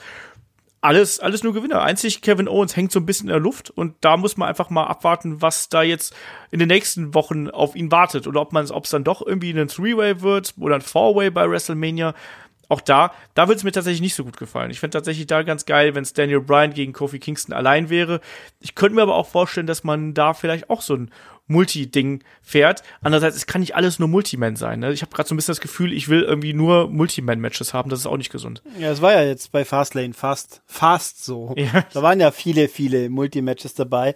Ähm, ja, also es ist, was mir nicht ganz, ein ganz klein wenig fand ich ein bisschen doof, das obligatorische, der, der große, böse Beschützer vom Daniel Bryan haut dann Ali hinten nach auch nochmal auf die Fresse sinngemäß. Ja, das stimmt. Also, das war, ich meine, aber solange Harper nicht mehr tun muss und darf, ist es auch okay, äh, nicht Harper, pardon, äh, Rowan, äh, ist es schon auch okay, solange man nicht wieder, also ich fand die Bludgeon Brothers haben mir halt überhaupt gar nichts gegeben. Ähm, und wenn man den so, bisschen, vielleicht gibt's ja dann bei WrestleMania doch das Comeback der Wyatt Family. Hm. Vielleicht. Auch darüber haben wir eine Frage bekommen. Sprechen wir beim nächsten Podcast drüber. Äh, ich könnte mir fast Schlimmeres vorstellen, aber Ey, ich, ich mochte auch die Bludgeons, muss ich dazu sagen. Ich finde die ja irgendwie, ich mag die beiden Jungs da zusammen. Äh, ich fand auch Luke, äh, jetzt fange ich auch schon damit an, ich fand auch Eric Rowan hier in der Rolle, die er gehabt hat, auch absolut okay. Er hat ja einmal eingegriffen, ist dann relativ schnell von äh, den beiden Babyfaces ja hier mit Superkicks abgefertigt worden. Ich deute das Ende einfach mal als ein, er hat seine, seine Revanche noch bekommen, weißt du, so nach dem Motto. Ja. Mal gucken. Und so und halt und und Brian ist halt ein Fieser, weil er das zulässt, aber ist ja klar, er ist ja auch überhaupt ein Fieser. Nein, das war, na, das war toll. Ja. So, weiter ging es dann mit dem äh, Match zwischen äh, Becky Lynch und Charlotte. Und hier ging es natürlich darum, wenn Becky das Ding hier gewinnt, dann kommt sie noch mit zum Raw Women's Championship Match dazu. Ähm, ich musste erstmal ein bisschen lachen. Also zum einen natürlich, weil Becky ja so ein bisschen das Kill Bill Outfit noch anbehalten hat, was du dir ja so ein bisschen gewünscht hast. Also zumindest die Hose war ja äh, schwarz mit gelben Streifen auf der Seite. Was mich aber so ein bisschen amüsiert hat, war die Tatsache, wie sie sie jetzt dargestellt haben. Sie, weil ist ja quasi so als halbes Wrack da in den Ring gekommen. So, sie hat ein, sie hat ein schlimmes Knie und einen schlimmen Arm und die Rippen sind auch durch. So, ey, die Becky, die ist so hart, du, die, weißt du, die, die kraucht die auf dem Zahnfleisch hier rein und kämpft trotzdem noch. Ich fand fast ein bisschen viel, was man ihr da an Verletzungen und so untergejubelt hat. Und der ganze Kampf, sind wir ehrlich, das war ja, was waren ja nur neun Minuten, das war ja eigentlich auch eher ein längeres Segment, oder? Also, Das war viel zu viel, viel zu lang eigentlich. äh, also zum also irgendwie, sie schafft es gerade ein bisschen, so traurig es ist, was äh, da, was auf Twitter abläuft, ist super, sag ich jetzt mal. Aber was jetzt in der Show abläuft mit diesen drei Frauen, die eigentlich das, das absolut super tolle Main Event hinstellen müssen bei WrestleMania, äh, das war mir jetzt hier einfach zu, das war langweilig. Es war ja kein Match.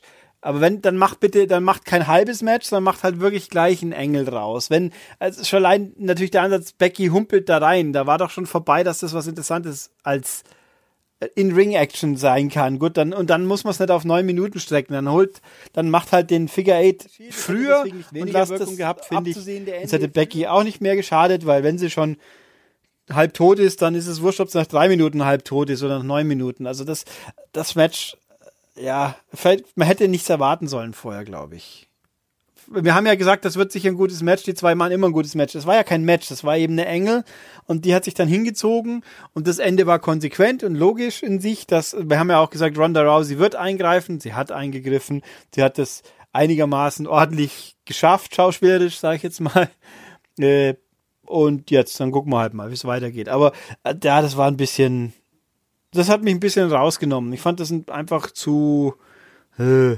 Ja, das mein, mein Problem äh, ist eigentlich, dass hier ganz viele Geschichten so extrem mit dem Holzhammer erzählt werden. Also sowohl die Geschichte jetzt, das ist mir zu viel. Also das meine ich auch gerade mit den ganzen Verletzungen, die Becky Lynch hier äh, kassiert und so. Und das ist mir zu zu hart, also nicht zu hart, sondern einfach zu sehr äh, auf ihr müsst jetzt Becky Lynch lieben, weil die ist so hart und so. Und hier, ihr müsst jetzt Kofi Kingston mögen, weil guck mal, der wird erst verprügelt und der wird verarscht und überhaupt. Und irgendwie ist das alles ein bisschen zu sehr mit der Brechstange für mich. Äh, ja. Zu sehr ins Gesicht. Das, das ist das, was, was mich derzeit stört. Äh, auch wenn Fastlane überraschend guter Event gewesen ist, muss ich dazu sagen.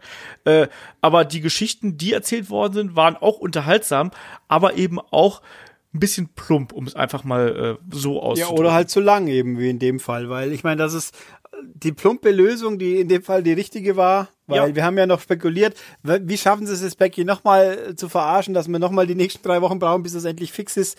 Das haben wir jetzt hoffentlich hinter uns. Vielleicht ist sie jetzt die nächsten drei Wochen halt verletzt, in Anführungszeichen, und gut ist. Äh, dann kann ja Charlotte so lange, oh, irgendjemand anderen noch verprügeln. Es gibt ja genug Kanonen. Alicia Fox, haha, lach mal ein bisschen. Ähm, schauen wir mal. Also das, es war einfach zu lang und und dass es ein Plump war, das kommt, das das hat sich dadurch halt verstärkt, sage ich jetzt mal. Sonst wäre es ja jetzt nicht so schlimm. Aber also es war jetzt auch nicht furchtbar, dass man sagen musste, oh Gott, was habe ich nee. gesehen fünf Minuten lang. Es war, aber man kann es vergleichen mit dem Kofi gegen Bar Match. Das war auch eine Story, ein Story-Element, was vielleicht ein bisschen kürzer auch gegangen wäre einfach. Ja, bin ich äh, komplett bei dir. Wie gesagt, das war jetzt nichts, wo ich sage, oh mein Gott, ich muss mir gleich meine Augen mit Kernseife auswaschen. Aber das war okay. Es hätte mehr sein können oder es hätte auch ein bisschen weniger einfach sein können, wenn es ein bisschen kürzer gewesen wäre. Ähm, ich fand dieses Eingreifen von, von Ronda, fand ich äh, gut gelöst in, in, dem, in dem Sinne. Ähm, die Mimik von Ronda war okay. Die Mimik von Becky fand ich ein bisschen dümmlich, muss ich sagen. Ich fand, ich fand sie da ein bisschen zu, ja, da war sie auf einmal das, das Strahle, das Strahle-Gesicht irgendwo. Charlotte war, war äh, stark vor Entsetzen, als sie dann den Ring verlassen hat. Da hätte ich mir vielleicht auch überlegt, warum nutzt sie denn jetzt nicht die Gelegenheit und äh, weißt du, und, und, und löscht ihre Rivalin quasi komplett erstmal aus, dass Becky noch angeschlagener dann ins WrestleMania-Match geht. Fand ich ein bisschen komisch, aber insgesamt, ja. Das Match war nix, also war ja kein Match. Ähm, der Engel wiederum war in Ordnung, wenn auch mit dem Holzhammer. Äh, müssen wir so akzeptieren. Gucken wir mal, wie es jetzt dann äh, in den nächsten Wochen weitergeht. Ich bleib dabei, das ist für mich nach wie vor der, äh, der Engel und die, die Geschichte von WrestleMania und der Hauptkampf von WrestleMania. Aber man merkt, dass es langsam ein bisschen gestrickt wirkt. Das ist mein, auch mein Problem langsam mit der Geschichte. Ich merke langsam, dass ich so ein bisschen den Faden verliere zu, zu, den, zu den Figuren und dass ich langsam die endgültige Konfrontation herbeisehne. Und zwar nicht in dem Sinne, dass ich total scharf drauf bin, sondern ich mir denke so, jetzt komm Leute, jetzt macht doch endlich mal. Also, wie, wie geht dir das da? Hast du das Gefühl, dass du da, bist du da motiviert oder bist du da eher so ein bisschen, jetzt gibt's mir endlich? Ja, letzteres auch. Das okay. ist jetzt nach, äh, ja, nachdem, ja, nach diesem Nicht-Match denken wir sich, okay, jetzt ist gut, jetzt ist Macht, lasst mich in Frieden erstmal. Also ich würde es jetzt vielleicht wirklich, äh, gut, ich meine, auf Twitter können sie sich immer noch genug fetzen, aber sonst erstmal ein bisschen Ball flach halten. Vor allem, äh, was keine Rolle spielt, ist eigentlich die Tatsache, dass ja hier immer noch die Brands völlig konfus gemischt werden, weil ja Raw und SmackDown eigentlich, das, das juckt mich jetzt weniger, aber, aber es ist langsam gut, ein Stück weit damit. Jetzt, ja. jetzt kann es dann fertig werden, dann kann sie ihre Kinder kriegen und die anderen können wieder weiter wresteln, passt auch, wenn es denn so sein sollte. Oder auch nicht, wir werden es ja sehen. Ähm, Ja. Ja. Aber das war hier so ein bisschen ja, Wegwerfmoment. Also, Ja, so- ich meine, sagen wir so, es war schon gut, dass das jetzt nicht das Main Event war, letzten Endes. Ich habe vorher mir auch gedacht, warum Shield, aber im Nachhinein war es natürlich schon die richtige Entscheidung. Darf man Ja. nicht rumtun. Ja, absolut. Ich habe auch gedacht, das wird der Main Event, ähm, macht aber dann in der Konstellation tatsächlich Sinn. Ähm, ja, weiter ging es dann mit einem weiteren Segment. Wir haben erstmal Lacey Evans mal wieder gesehen und dann eben einen äh, ne, ne, ne guten Elias natürlich, der, der äh, Musik gemacht hat. Und dann gab es auf einmal den RKO von Randy Orton. Habe ich auch nicht verstanden. Und dann gab es noch den, äh, den Springboard Vorarm, den Phenomenal Vorarm von AJ Styles, weil AJ Styles Randy Orton einen Schritt voraus ist da habe ich so ein bisschen das Gefühl gehabt, so, wir müssen alle noch mal irgendwie zeigen, damit der dumme Zuschauer von heute die auch nicht vergisst. Weißt du, so, ah, übrigens hier Elias wird ja gleich dreimal gezeigt und hier der ist, der ist im Ring und dann, äh, dann kriegst du noch, dann kriegst du noch Lacey Evans und dann kriegt aus irgendwelchen dubiosen Gründen Elias jetzt, weil er halt dummerweise im Ring steht, kriegt er noch ein RKO und dann, weil wir ja diese Feder auch noch irgendwie fortsetzen müssen, dann muss auch noch AJ Styles hier attackieren. Kann man so machen, war jetzt nicht besonders lang, aber auch da, Holzhammer, oder? Ja, ich meine, also Lacey Evans, da bin ich drüber hinweg. Egal, was da noch kommt, das ist auch schon viel zu viel. Hätten sie jetzt damit angefangen, vielleicht, aber es hat ja schließlich und endlich bei Elimination Chamber schon angefangen. Ähm, ich meine, Elias mit seinen, mit seinen Schmähliedern, jetzt ist er ja wieder, also der, der wird auch mal Big Show noch, noch eine bigere Show quasi, so nach dem Motto, was ist er denn diese Woche? Ja. Äh, Jetzt ist er wieder Heal offensichtlich, auch gut, aber das finde ich funktioniert gut. Ich meine, ich würde ihm ja gönnen, dass er auch wrestlerisch mal irgendwas erreichen darf, aber mal er hat seine Nische gefunden, das kann man so sagen. Ähm, und dann der RKO war ein netter Punch, also eigentlich hätte es nach dem schon aus sein dürfen, finde ich. Ja. Weil Randy Orton macht einen RKO und verschwindet wieder. Es ist halt Randy Orton. Aber gut, man muss den Leuten ja noch mal irgendwas sagen, was bei WrestleMania passiert. Ein Match, auf das keiner wartet, aber vielleicht haben wir wenigstens, können wir darauf hinweisen, da war doch mal was. Das ist so ungefähr die Logik dahinter, ist mein Eindruck. Also Ja, denke ich. auch da Schlimmeres natürlich, äh, aber man, ja, es ging wenigstens schnell und schmerzlos vorbei, ja. Ja, so ist es dann, ist es dann irgendwie auch, ne?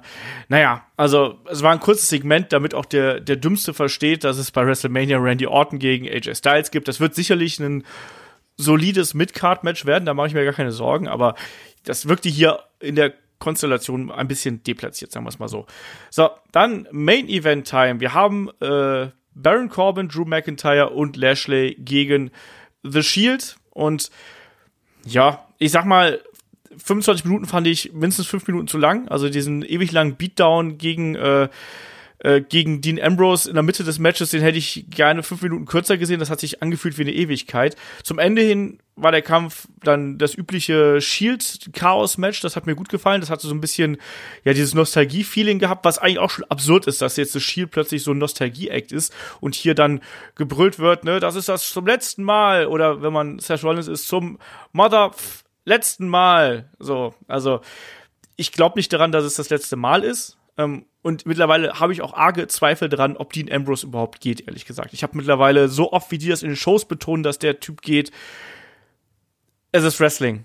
Wie, wie ist da deine Einstellung zu? Hast du, glaubst du, dass Dean Ambrose hier äh, WWE verlässt und WWE spielt einfach nur mit offenen Karten oder ist es einfach nur eine ne Show? Es ist schwierig, weil, also ich habe heute wieder gelesen, dass es jetzt wohl die Indizien sich wieder verdichten, dass es keine Show ist, dass es doch stimmt und dass sie halt wirklich einfach mal nur ehrlich sind. Aber das ist ja das, was man sich nicht vorstellen kann. Ist, man tut sich immer so schwer. Man, stimmt das? Kann das stimmen? Ich meine, äh, kommen wir ja nachher noch mal kurz drauf. Es ist, also man könnte sich vorstellen, dass es stimmt und dann, dass das dann hier so quasi ein, ein schöner Abschied war für, für zumindest längere Zeit. Da, auf Dauer kann ich mir auch nicht vorstellen. Irgendwann landen alle wieder bei der WWE, die Ja. ja groß geworden sind zumindest. Ähm, das, ja, also schwierig. Ich kann nur sagen, ich würde ihn nicht vermissen. Das ist halt traurig, aber wahr. Ähm, wobei so als Teil von Shield so richtig, wo er dann relativ wenig sonst zu tun hat, das wäre auch okay. Damit könnte ich glaube ich auch wieder leben. Aber ja, wobei ich mir auch gerade einfällt, gegen wen ist dann Roman Reigns überhaupt in auf WrestleMania? Da Ham- können wir gleich drüber sprechen. Wir machen gleich noch einen kleinen Ausblick äh, bei oder einen kleinen Rückblick auf äh, die Raw-Folge. Mhm. Aber aus Spoilergründen äh, setzen wir das dann nach die äh, Review hier, damit ihr Ja. nicht gespoilert werdet. Also ich, ich fand das Match war halt da, es hat es war halt ein ein Shield Nostalgie Act was mich jetzt nicht so sehr fasziniert. Ich meine, Baron Corbin, also letzten Endes hat der Richtige die endgültige Abreibung bekommen, wobei ich mir auch gedacht habe, Drew McIntyre wäre mit dem Stomp vielleicht auch. Ich hätte, glaube ich, den Stomp eher bei McIntyre mir gewünscht wie bei Lashley, aber es liegt halt daran, dass ich McIntyre lieber mag und der Stomp äh, nicht ganz so, wie soll ich sagen, herablassend wirkt wie eine Powerbomb. Ja, ich weiß, was du meinst. Gefühlt. Ja. Aber ähm, was mich ein bisschen gewundert hat, ist auch so mal kurz am Rande, dass Lee Rush nicht irgendwie zumindest mal kurz aufgetaucht ist. Der war einfach nicht da. Ja. Hat seinen Lashley nicht begleiten dürfen diesmal. Und äh, Lashley hat sein Stirnband vergessen. Ja. Das, das ist aber auch besser, weil ohne Stirnband sieht er nicht ganz so dumm aus. Ja, das stimmt. Finde ich, also hat, steht ihm, glaube ich, ein Nicht-Stirnband steht ihm besser. aber mein Gott, also ja, es war ein Match, die Heels haben verloren. Es war, und dass Braun Strowman nicht irgendwie noch reingespielt hat, das könnte man sich auch vielleicht ein bisschen wundern, aber gut, es war halt ein, es, es, die Indizien sprechen dafür, dass es ein straightest Shield Memorial Match sein sollte. Habt Shield in meinem letzten großen Auftritt in Erinnerung und jetzt ist gut. Ja. Weil, wenn es so ist, ist es auch okay. Sehe ich auch so. Also das, das Tag Team Match war, war absolut in Ordnung. Es war jetzt nichts herausragendes. Das ist auch nichts von den ganz, ganz großen Shield Matches. Da gab es äh, bessere, muss man dazu sagen. Ähm, du hast gerade schon so ein paar Pro Programmpunkte hier quasi angesprochen. Ne? Es gab dann, äh, es gab einen großen Outside Brawl. Es gab den äh, Stomp von äh, Seth Rollins auf einen quasi auf dem äh, Kommentatorenpult liegenden äh, Bobby Lashley natürlich. Und es gab die Powerbomb gegen äh, Baron, äh, Quatsch, gegen Drew McIntyre natürlich draußen durch den Tisch. Äh, das konnte man sich angucken und dann hinterher gab's dann für Baron Corbin noch den großen, äh, das große Shield-Finish im Ring mit der Triple Powerbomb das war eben wirklich so ein bisschen äh, Wohlfühlmoment, das war in Ordnung. Ich hätte es nicht 25 Minuten lang gebraucht. Ich finde, der, der Kampf war ein ganz Stückchen zu lang. Wenn der ein bisschen kürzer gewesen wäre, wäre er ein bisschen knackiger gekommen. Äh, machst du aber nichts dran. Was mir aufgefallen ist, noch so als, als Randnotiz persönlicher Natur, ähm, ist die Tatsache, dass ein Seth Rollins einfach diesem ganzen Shield-Ding so komplett entwachsen ist. Also, der wirkte da auf mich auf einmal so wie plötzlich wieder wie so ein Sidekick und das hat mich so genervt in dem Match. Das, das habe ich auch schon in der Preview gesagt. Es ist es ist furchtbar, dass er dann wieder einfach nur der der Henchman Anführungsstriche von von äh, ähm, von Roman Reigns so ein bisschen ist natürlich und dass er auch hier in seiner in seiner Rolle so als so als der Flippy Guy innerhalb der Gruppierung so ein bisschen degradiert wird. Ich finde das passt überhaupt nicht mehr. Der, für Seth Rollins ist dieser Auftritt bei The Shield wirklich was, wo wo ich ganz subjektiv das Gefühl habe, da gehört er nicht mehr rein und der ist einfach größer inzwischen als The Shield. Und äh, eine Roman Reigns ist halt eben irgendwo an diesem Gimmick kleben geblieben. Äh, das passt aber auch wiederum ganz gut zu ihm. Aber Seth Rollins gehört da für mich nicht mehr rein. Und was ich auch merkwürdig fand, ich weiß nicht, ob es dir aufgefallen ist, wie äh, stoisch und wie äh, ja, wie, wie energisch die Kommentatoren versucht haben, Baron Corbin, Drew McIntyre und Lashley hier als unzerstörbare Kraft irgendwie darzustellen. Die haben hier die letzten Wochen und Monate haben die Chaos über Raw gebracht. Und ich habe mir gedacht so, naja, es geht so, oder? Also. Ja, für Drew McIntyre wird's ja vielleicht auch passen, aber, ähm, aber ich meine, Bobby Lashley hat gegen, ja gut, er hat ja nicht wirklich gegen Finn Balor verloren, wenn man so will. Er hat, er wurde verloren gegen Finn Balor, aber allein das ist natürlich schon äh, nicht so für die zerstörerische Kraft wirkt das vielleicht nicht so cool und Baron Corbin ist Baron Corbin.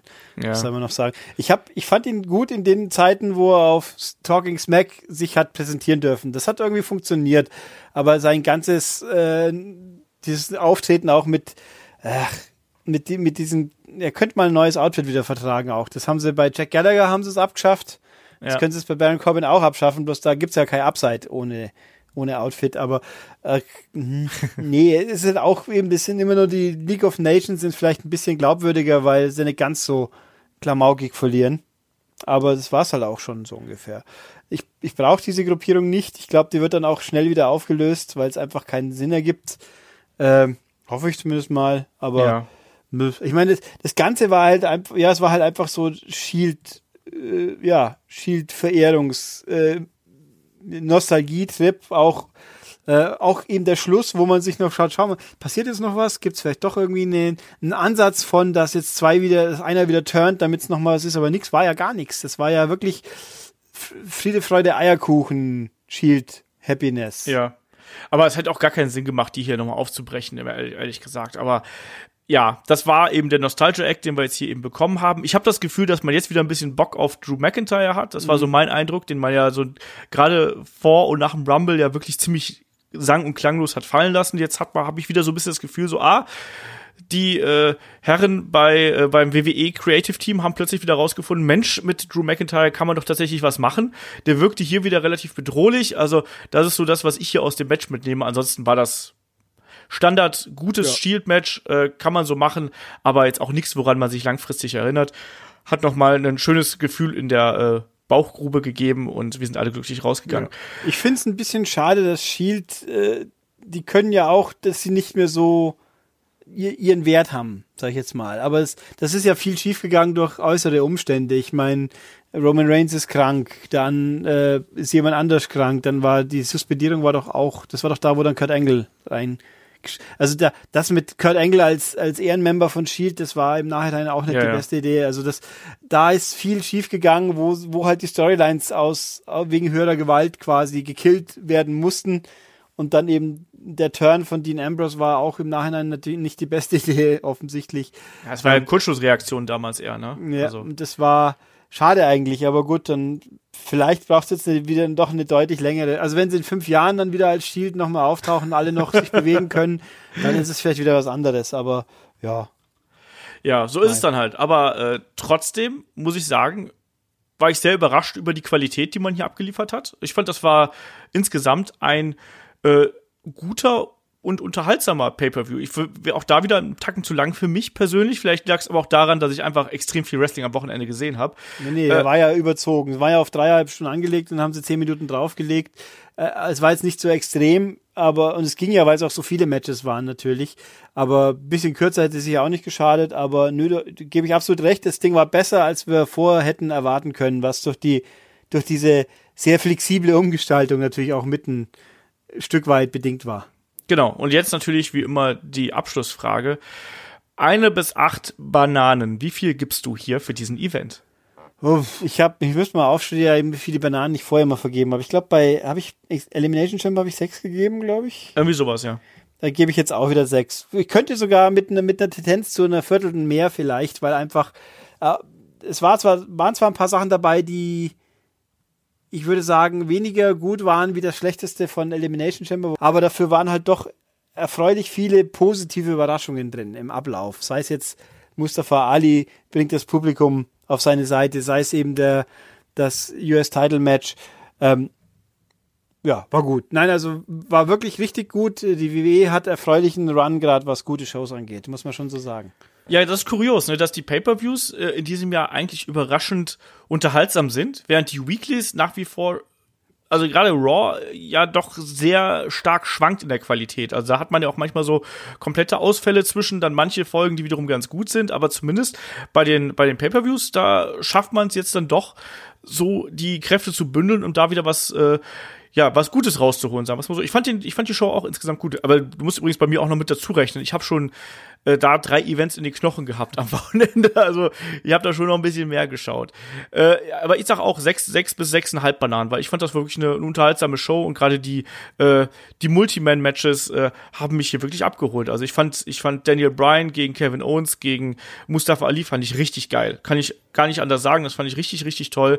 Ähm, das Tag Team Match fand ich fand ich richtig gut. Das US Title Match fand ich richtig gut und dem, mit dem Main Event konnte ich sehr gut leben, sagen wir so. Das war nicht das geilste, was ich jemals gesehen habe, aber es war äh, absolut äh, für mich unterhaltsam, wenn auch fünf Minuten zu lang. Deswegen so sechs, sechs, sechseinhalb, sechs ein Viertel, irgendwie sowas. Ich bin da bei dir auf jeden Fall. Sechseinhalb ist wahrscheinlich zu viel. Ähm, ja, damit sind wir äh, mit der Review zu Fastlane durch und an der Stelle äh, ertönt jetzt eine wunderschöne Musik.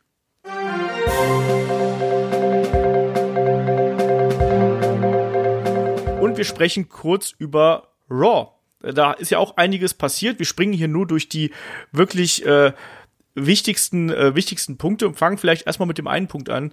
Äh, Kurt Angle bei WrestleMania im Retirement Match, Ulrich. Was erhoffst du dir als Gegner? Ich habe übrigens zuerst gedacht, es, als ich, als ich äh, durch das durch äh, das Internet geschaltet habe quasi, habe ich gedacht, sein Match gegen Apollo Crews wäre sein Retirement Match gewesen oder der wäre derjenige, der quasi die Herausforderung für WrestleMania annimmt. Und ich war sehr schockiert, dass wir das Retirement Match Kurt Angle gegen Apollo Crews bekommen, aber es ist ja doch für jemand anders.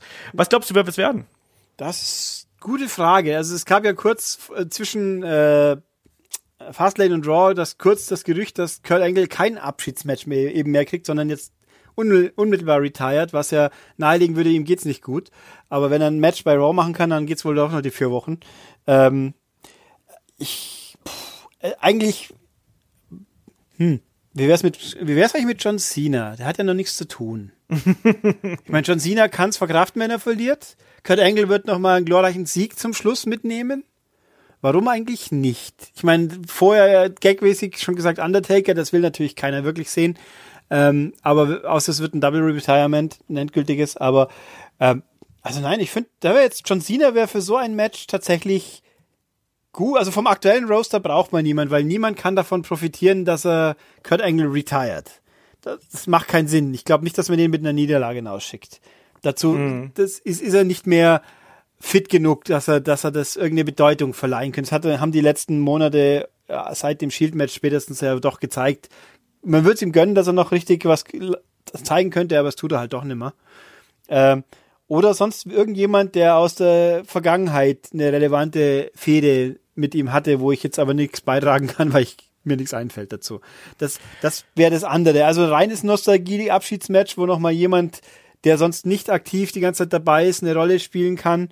Oder halt eben, ja, John Cena fände ich okay. Es wäre das obligatorische Cena-Match, das an der Stelle aber sich okay anfühlen würde, finde ich. Ja, ich muss ehrlich sagen, ich habe noch gar keinen richtigen Kandidaten so parat. Also, wie du schon sagst, ich glaube nicht, dass es äh, einem aus den, aus den aktuellen Reihen, dass es irgendjemand was bringen wird. Ich glaube trotzdem, dass es einer werden wird. Äh, John Cena habe ich auf meiner, auf meiner persönlichen Card gegen Samoa Joe übrigens äh, bei WrestleMania. Das ist so mein Tipp. Und mein anderer Tipp wäre gewesen äh, Drew McIntyre. Ähm, ja, wenn wir die Story vorwärts schieben wollen, hätte, wäre es die sinnvolle Lösung. Das ist richtig. So, da, da, das wäre mein Punkt gewesen. Aber nach den Vorkommnissen bei Raw, wo ja Drew McIntyre äh, erst Dean Ambrose äh, abgefrühstückt hat und äh, im False Count Anywhere Match zerstört hat und anschließend ja auch noch äh, nee, Quatsch, vorher äh, ähm, Roman Reigns attackiert hat und den ja quasi so angedeutete Gehirnerschütterung verpasst hat, äh, glaube ich, dass wir Roman Reigns gegen Drew McIntyre bei WrestleMania bekommen.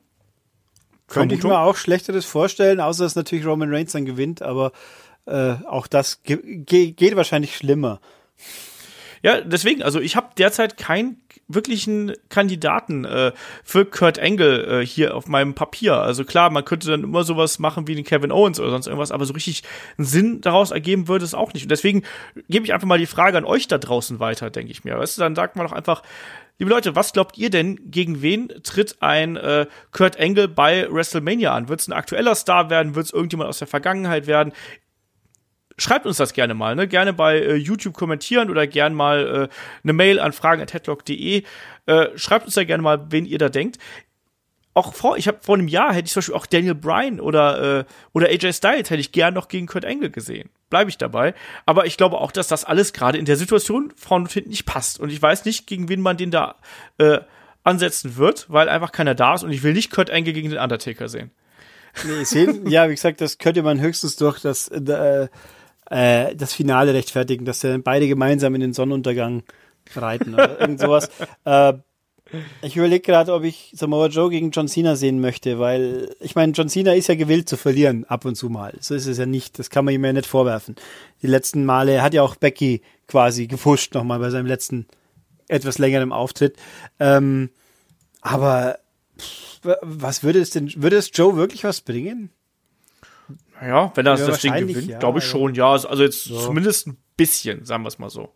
Und man versucht das ja, also ich finde gerade die Art und Weise, wie man jetzt zuletzt diese ganze Geschichte mit Art Truth, der ja ne, hier das äh, äh, sein, sein Vorbild John Cena nacheifern wollte und der jetzt ja auch den Five Knuckle Shuffle immer wieder gezeigt hat. Und wenn Samoa Joe den jetzt noch mal ein paar Mal ordentlich durchknetet, dann kommt vielleicht John Cena zurück und sagt, du, ne, hier, äh, never give up und gegen Bully und so. Ja, das, das wäre das wäre eine Logik, wie man einbindet, weil ich mir ja auch gerade denke, eigentlich ist der US-Title unter einer Würde eines John Cena, so dumm es klingt, der ist einfach viel zu wichtig für den zweitrangigen Titel. Irgendwo. Ja, dass aber, er jetzt aber er war ja, entschuldige, wenn ich da eingreife, er war ja der, der diese Open Challenge damals ins Leben gerufen hat, um den US-Titel Gewicht zu verleihen. So. Also der hat ja da schon ein Herz für den kleinen Gürtel. Schon, aber, aber so für die Special, also ich finde, er ist bei WrestleMania wäre er besser in einem Special Attraction Match aufgehoben und das wäre eben das Retirement Match von Kurt Angle, wo der dann nochmal mit irgendeinem coolen Move gewinnt und wie gesagt, John Cena kann es egal sein, ob er gewinnt oder verliert letzten Endes. Er ist halt John Cena. Das ist Man sieht ihn ja eh nicht. Ich meine, so ist es. Dieses, das ist, nee, also, ja, das, ich hätte nichts dagegen. Schauen wir mal. Ähm, wir haben dann, äh, ja, es gab die Konfrontation von Seth Rollins mit Paul Heyman, bla, war, fand ich wieder total furchtbar. Mir geht dieser ganze Aufbau von Rollins gegen Brock Lesnar tierisch auf den Keks. Es gab dann die Attacke von Shelton Benjamin äh, gegen Seth Rollins, weil Brock Lesnar nicht da ist, deswegen muss es jemand aus der Vergangenheit sein. War auch nicht so richtig mega spannend, war ein solides Match. Äh, was ich hier noch anreißen möchte, ist natürlich die Tatsache, Ulrich, wir haben einen neuen Intercontinental Champion. Äh, Bobby Lashley hat sich den Titel von Finn Balor zurückgeholt und zwar ja mit Hilfe von Leo Rush, der ja dann äh, kurz bevor ein Finn Balor den Coup de Gras zeigen konnte, die äh, die Ringglocke geläutet hat, äh, Finn Balor abgelenkt hat und äh, dann eben Lashley zum Titelgewinn verholfen hat. Ähm, what? Was sagst du dazu? Ich, ich, ich frage mich, wen Finn Balor angepisst haben muss. Eigentlich fast. Weil, ich meine, man könnte ja Finn Balor vorwerfen, dass er jetzt nicht gerade so die, die, das ganz große Charisma-Wunder ist. Das kann man, glaube ich, fairerweise, ohne böse sein zu wollen, zugestehen, so ist es. Aber ein Lashley auch mal ganz sicher nicht. Auch an sein Leo Rush, okay, der hat seinen Leo Rush dabei, der die Leute nervt, aber äh, ich finde es ich weiß nicht, was es bringen soll. Lashley ist langweilig. Finn Bella hätte wenigstens, hätte, ich hätte ihm, das muss man wenigstens ein bisschen länger für die versucht. Und jetzt ist wieder, ja, es war jetzt wieder irgendwie ein Trostpreis gefühlt wieder. Aber Ja. ich war, ah, nein, also ich finde, ja, ich kann mit Lashley halt nichts anfangen. Und demnach finde ich es sehr schade und das wenigstens hier, ein, ja, vielleicht wird Finn Bella ja dann doch zu NXT UK getradet.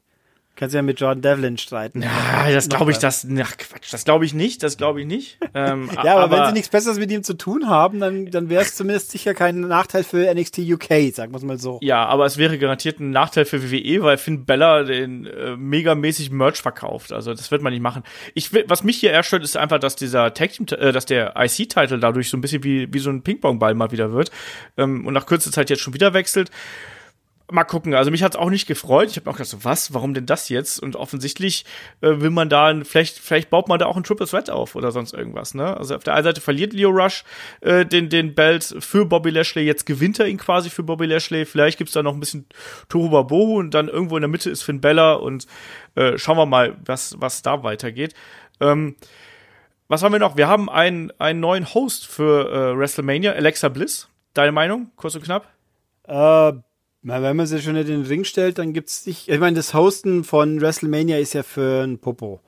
Das hat der New Day gemacht, faktisch, wie sie es gehostet haben. Sie sind zweimal die Bühne runtermarschiert, haben drei Sätze gesagt, das war das ganze Hosting. Und die haben die Hardys zurückgebracht, Mann. Ja, aber das, es war wirklich nie, nicht, es, es, und es gab ein Network-Special zu dem Thema, das immerhin, aber es war, das war ungefähr zehnmal so lang, wie er auftritt bei WrestleMania. Äh, Mei, ich habe das Gefühl, dass man mit Alexa Bliss, äh, also scheinbar ist sie ja doch fit genug, dass man sie in den Ring stellen könnte. Dass sie halt nichts momentan nichts Besseres mit ihr zu anzustellen haben, wo das große Drama mit Ronda Rousey und den anderen zwei läuft. Es ist vielleicht auch ganz klug, dass man sie da in der Rolle parkt, weil reden kann sie ja offensichtlich auch. Ja. Ähm, ist vielleicht nicht verkehrt. Wobei ich, man könnte mal wieder mit Braun Strowman irgendwie koppeln. Da würde Braun auch von profitieren. Ja, Braun hat ja momentan anderes zu tun. Er hat ja da die, äh, die Promis an der Backe anscheinend für WrestleMania. Und auch Oh da ja, wieder stimmt. der, Oh der Gott. Absturz von äh, Braun Strowman vom Hey, das ist der, der Brock entthront, bis hin zu Hey, das ist der, der sich hier mit zwei Clowns von äh, Saturday Night Live oder woher die kommen, äh, Ja. da rumschlagen muss. Uiuiui, also wenn, wenn ich Braun wäre, also da, ich bin sehr weit weg davon, ein Braun Strowman zu sein, aber wenn ich er wäre, wäre ich ganz schön sauer darüber, was da Ja, gerade vor mit mir allem, passiert. ich meine, gut, in Amerika ist Saturday Night Live schon immer noch ein- eine Institution, die man kennt, aber, aber ich meine, WrestleMania ist ja auch international gedacht, aber das sind keine Leute, die von dem Kaliber sind, dass man sie bei WrestleMania groß featuren sollte, wenn überhaupt, und dann Äh, und schon gleich gar nicht für, für jemand wie ein Braun, der mal theoretisch wichtig war. Da sucht ihr irgendeinen Ex-Boxer, der wieder noch mal ein paar Euro mitnimmt, der wäre wenigstens irgendwie legitim. Ja, und das ist, also man, man, man reduziert natürlich dadurch auch, auch einen Braun natürlich auf diesen Sideshow-Charakter irgendwie, ne? Also mein Big Show war das irgendwo schon immer und die konnte man auch immer wieder zurückschieben. Ich weiß nicht, ob man jetzt wirklich Braun da in dieser äh, Rolle sehen möchte, aber gucken wir einfach mal. Und wir hatten noch die Konfrontation zwischen, also wir hatten noch eine Konfrontation zwischen äh, Dana Brooke und Ronda Rousey, die können wir, glaube ich, hier überspringen. Äh, das war Kanonenfutter halt, ja mal. Ja, da, also die Promo von von äh, Dana Brooke mochte ich sehr, weil die sehr emotional und authentisch gewirkt hat. Äh, ansonsten gab es aber vor allem, wir haben natürlich gerade den den Beatdown von Drew McIntyre haben wir schon erwähnt, aber es gab vor allem die Konfrontation natürlich zwischen Triple H und Batista und äh, die äh, Festlegung, dass es ein No Holds Barred Match wird. Und ich glaube, das ist das Beste, was du machen kannst, wenn du zwei Leute hast, die nicht mehr gerade die allerjüngsten sind und nicht mehr über die Technik kommen können, sondern es ist das, dass die beiden Jungs sich einfach ein bisschen durch die, durch die Halle brawlen und von mir aus auch ein paar Tische und Stühle und so zum Einsatz kommen. Äh, ich frag dich mal, bist du eigentlich gehypt auf diesen Kampf? Hast du da Bock drauf, die beiden noch ein letztes Mal, also auch hier noch mal so den Schlusspunkt dieser ganzen Geschichte zwischen den beiden, hast du da Bock drauf, das zu sehen? Nö. Äh, das, das liegt aber großteils auch daran, dass ich keine nostalgischen Gefühle mit Bastis, Batista verknüpfen kann, weil ich die Evolution-Zeit nicht mitgenommen habe. Na gut, ja. Und das okay. letzte Mal, wo ich ihn noch gesehen habe, war halt in dieser un unglücklichen Rumble-Situation auch, wo dann einfach nichts zustande ging. Und inzwischen, ich meine, inzwischen ist er für mich ein größerer Star als vorher, weil es natürlich an seinen nicht wrestlerischen Tätigkeiten liegt. Äh, ich habe heute gelesen, auch sehr lustig, die Frage ist jetzt, ist das ein Work irgendwie oder ist es ein Versehen von irgendjemand? Stephen Amell und Dave Bautista fehde auf Twitter. Mhm. Man könnte meinen, ja. das ist jetzt geplant, aber nachdem Stephen Amell ja wohl eher äh, All Elite äh, äh, Allianzen haben dürfte, naheliegenderweise, dass das vielleicht sich irgendwie, der hat nicht gesagt, für Leute, die es nicht mitbekommen haben, dass er das, das über das Match gesehen, äh, Stephen Amell ist ja, wie man ja weiß, logischerweise ein Wrestling-Fan und hat ja auch selber schon im Ring nicht die schlechteste Figur von allen Promis abgegeben. Ja. Ähm, er, ist, er findet das Match echt super, aber er möchte halt nicht erleben, dass er jetzt die Celebrity Angle von, den, von der Awesome Wrestling Card ablenkt. Äh, und Batista meint dazu, ja, wenn man mal überlegt, diese Celebrity kann tatsächlich jemand äh, mal abfacken, wie er so schön sagt, also umschlagen. Und er ist ein ehemaliger Sechsfach-Champion und der ist halt hier, weil er es mag und nicht, weil er PR machen will. Vielleicht, vielleicht ist er doch ganz cool. Vielleicht. Ähm, wäre jetzt mal interessant, ob sie sich da jetzt irgendwie einen Spaß erlauben, weil ja auch Stephen Amell natürlich genauso den Celebrity Angler hatte. Mhm. Mit, mit Gold Stardust war es doch, glaube ich. Ja, ja klar, Stardust, Stardust natürlich. Ja. Ähm, also, nein, ich glaube, dass dieses Match, äh, es wird sicher nicht das schlimmste Match werden, außer natürlich, sie haben die Idee, es wird ein halbstündiges Epos wieder, was ja gerne mal bei Triple H Matches in WrestleMania passieren kann.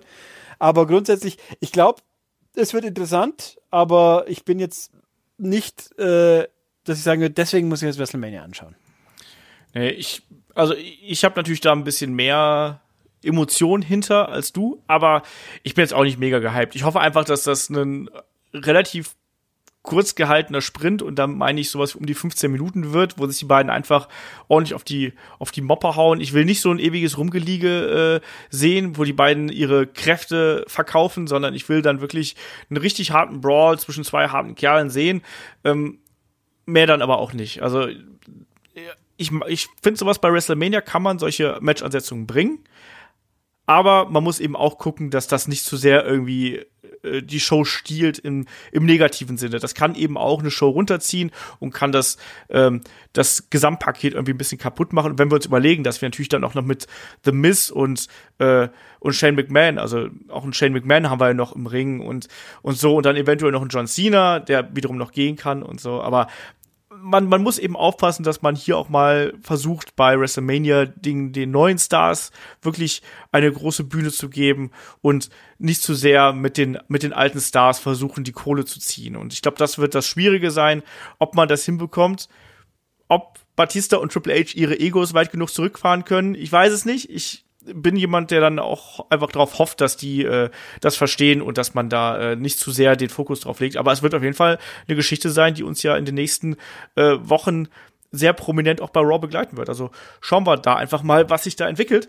Und, äh, bei Seth Rollins und Brock Lesnar ja genauso. Also da muss auch hier der nächste Schritt gegangen werden, damit wir da auch langsam mal die Universal-Title mal wieder zu Gesicht bekommen nach äh, sehr vielen Monaten äh, der Abstinenz. Also das kann halt auch nicht im Sinne des Erfinders sein. Jo, Ulrich, willst du noch irgendwas zu Raw sagen? Schauen wir mal. Also die Zeit wird vergehen, die nächsten vier Wochen sind, sind ja doch vier Wochen. Irgendwie war ich immer darauf, dass es nur drei sind. Äh, aber dann schauen wir mal, was da passiert und wie es dann weitergeht mit äh, eben den Sh Ich bin eigentlich, der Shake-Up interessiert mich mehr wie, wie WrestleMania, wenn ich ehrlich bin. Oh. Ja, da, da, da, der kann mir was Neues geben. WrestleMania ist ja immer so Spektakel, äh, aber halt eben auch ein bisschen zu viel am Stück inzwischen, finde ich. Und dann, äh, und Brock Lesnar ist auch dabei. Hm. Was soll ich sagen?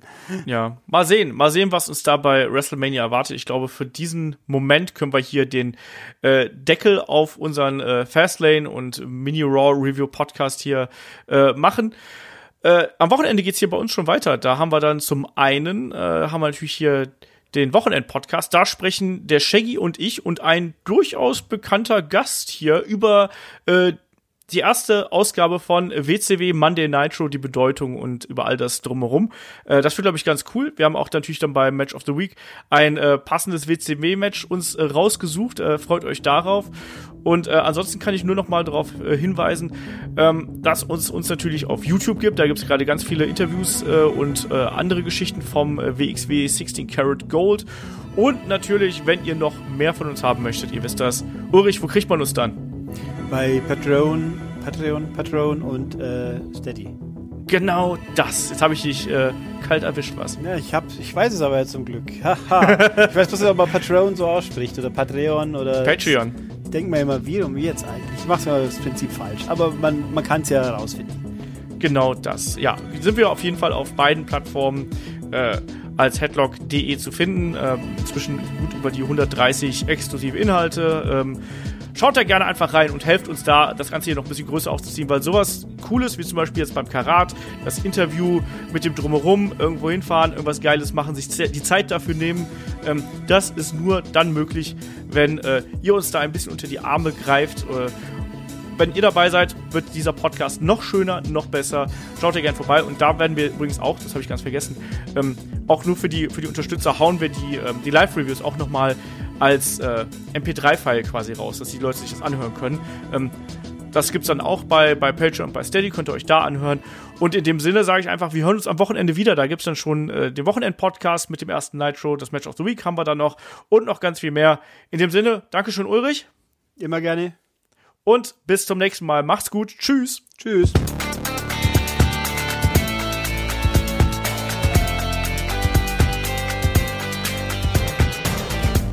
Headlock, der Pro Wrestling Podcast.